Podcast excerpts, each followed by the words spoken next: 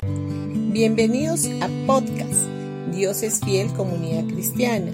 Los invitamos a escuchar el mensaje de hoy. Hola familia, hoy día sábado 10 de septiembre vamos a continuar con el tema el objetivo de la ley. La ley dada por Dios a Moisés tenía un propósito claro y definido. Dios no dio la ley para que éste sea cumplida o guardada, pues el ser humano es incapaz de satisfacer los requerimientos divinos. Si Dios sabía que el ser humano no iba a poder cumplirla, ¿por qué se la dio entonces? El propósito de la ley era señalar hacia Jesús. El objetivo de la ley o los diez mandamientos era mostrar al ser humano en primer lugar lo que Dios consideraba pecado y en segundo lugar llevarle al punto de darse cuenta de que de ninguna manera puede cumplir con los requisitos divinos.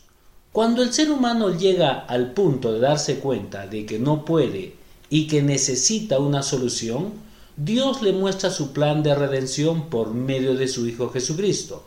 Jesús es la solución para el problema del pecado. La ley fue dada para el pueblo de Israel. En Romanos capítulo 3 versículo 31 dice, ¿quiere decir que anulamos la ley por la fe? De ninguna manera, más bien confirmamos la ley. En este versículo podemos observar desde la perspectiva correcta.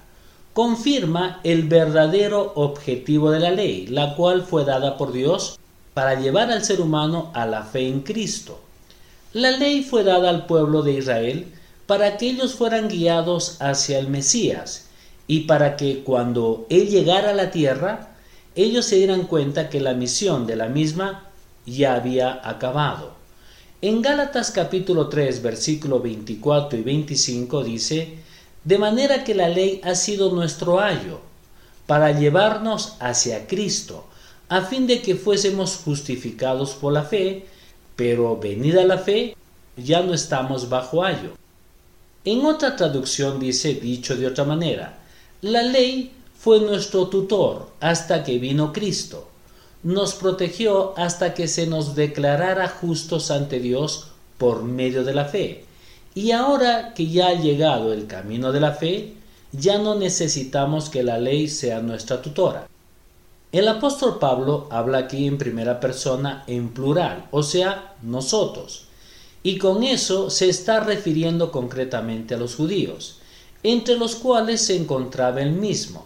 La validez de la ley caducó con la llegada de Cristo a la tierra. Su objetivo o propósito era señalar hacia Jesús. La iglesia tuvo su origen directamente bajo la fe, sin la intervención de la ley. La iglesia de Cristo no existía como tal durante el tiempo de la ley ella tenía su origen luego de la muerte y resurrección de Cristo, y más precisamente en el día de Pentecostés, cuando comienza oficialmente la dispensación de la gracia. Hasta ese momento, Dios trataba con el ser humano por medio del pueblo de Israel. Hoy en día nos encontramos bajo la dispensación de la gracia o de la fe y no bajo la dispensación de la ley.